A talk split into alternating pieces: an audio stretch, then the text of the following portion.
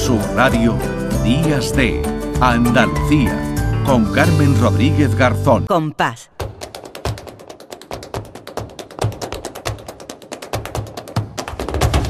Compás. Y después, Gloria. Lourdes Galvez, ¿qué tal? Muy buenos días. Hola Carmen, buenos días. Bueno, Aquí estamos de cine. De cine, hoy estamos de, de cine en Málaga, de donde nos hablas. Es que, mm, bueno, pues no, no se habla de otra cosa. Bueno, sí, de los veintitantos, casi 30 grados que habéis tenido Ah, bueno. el fin de semana, ¿no? Qué bien, ¿no? Que, bueno, bien, vamos a verlo. Eso es de playeo total. De Lo que playeo pasa es que hace total. falta que llueva. Eso iba a decir, porque yo ya me niego a decir que el buen tiempo es este, porque no. El buen tiempo es coger el paraguas, que llueva, que es lo que hace falta. Y cuando ya llueva mucho, ya echaremos de, de menos al sol y lo celebraremos. Pero bueno, es lo que tenemos y lo que traemos hoy es cine, cine, pero bueno, flamenco, flamenco y cine, ¿no? Esa, Claro, Hemos visto el- mucho flamenco, ¿no? En el, en el, en el cine y en, distintas cintas y distintos directores que se lo han traído. A lo mejor algunos con más protagonismo, ¿no? Que otros. Claro, el flamenco también ha servido de inspiración para el Mm. cine desde sus inicios, aunque no siempre se ha tratado de la misma manera ni con el mismo rigor por la industria cinematográfica. Eh, bueno, tenemos que decir que, se fue creando lo que se llama un estereotipo flamenco eh, desde finales del siglo XIX y que luego, según la época que le tocó vivir, se tenía un, servicio u otro, ¿no? Pues en la República ese estereotipo flamenco servía para la lucha de clases y luego en, en la época de la dictadura, pues tuvo también el fin de eh, actuar como imagen de España de cara al extranjero, ¿no? claro. Y, y bueno, pues eso también fue un poco negativo para, para la concepción del flamenco después cuando vino la transición, pero bueno. Eh, la primera película que se acerca al flamenco de una forma distinta, de una forma respetuosa, dándole casi un aire de documental, es Duende y Misterio del Flamenco de Carneville, que, que bueno, pues una película de 1952 que tuvo una mención especial en el Festival de Cannes y buscaba erigir al flamenco en el único protagonista de, de la cinta. Eh, con la voz en off de Fernando Rey, va sucediendo una serie de cuadros flamencos con grandes figuras del momento y además para darle eh, más majestuosidad los ruedan en grandes escenarios naturales y monumentos como este martinete que rueda Antonio el bailarín. Es la primera vez que se coreografía un martinete en el Tajo de Ronda. Pero el flamenco es principalmente grave y dramático. Y volvamos a su más puro origen, el martinete, el más hondo y el primero de los lamentos de este cante andaluz.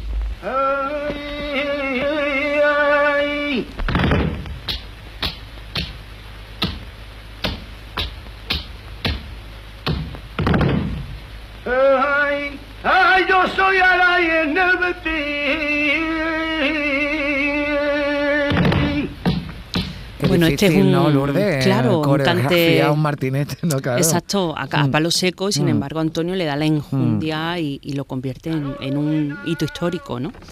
Y otro hito histórico eh, en el tratamiento del flamenco dentro del cine es la película Los Tarantos, que se rueda en la década de los 60 por el director Francisco Rovira Veleta y que narra la trágica historia de dos familias, de, de amor de dos familias rivales gitanas, pero lo hace de una manera distinta como se había hecho siempre. Por primera vez el baile está integrado en la trama, deja de ser un elemento decorativo y además no se nos muestra a los gitanos vestidos de una manera, digamos, folclórica, sino que van vestidos eh, de calle, haciendo su rutina diaria, eh, de una manera un poco más ah, realista. ¿no?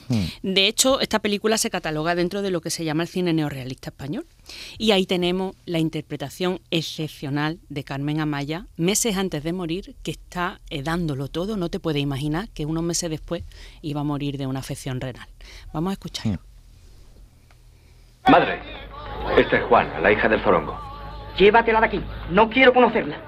Yo sí quiero conocerla a usted. Me moría de ganas.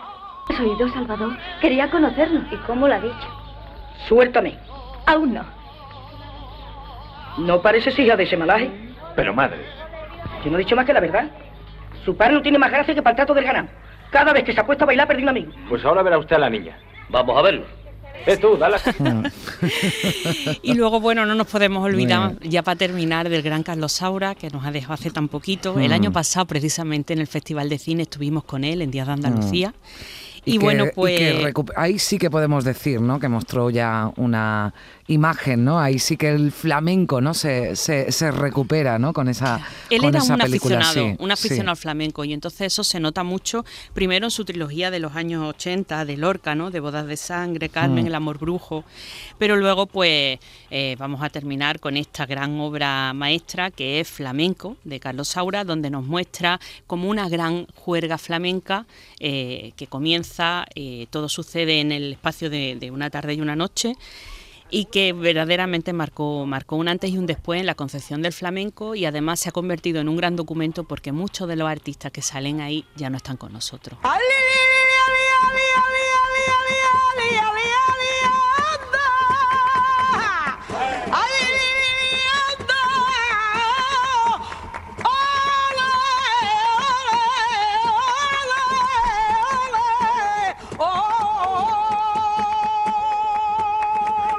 Toma poderío de la paquera de Jerez. Eso Vaya. es poderío. Eso es una mujer empoderada haciendo una salida de bulería.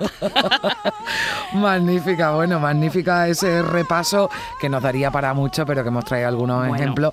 Pero bueno, que seguro que tenemos oportunidad de seguir hablando de, de flamenco y de, y de cine y, bueno, Claro y de, que sí. y de muchas otras cosas interesantes que siempre nos trae. Tía Lourdes, te mando un beso enorme, que tengas buena semana. Igualmente, Carmen, un beso para todos. Canal Sur Radio, Días de Andalucía, con Carmen Rodríguez Garzón.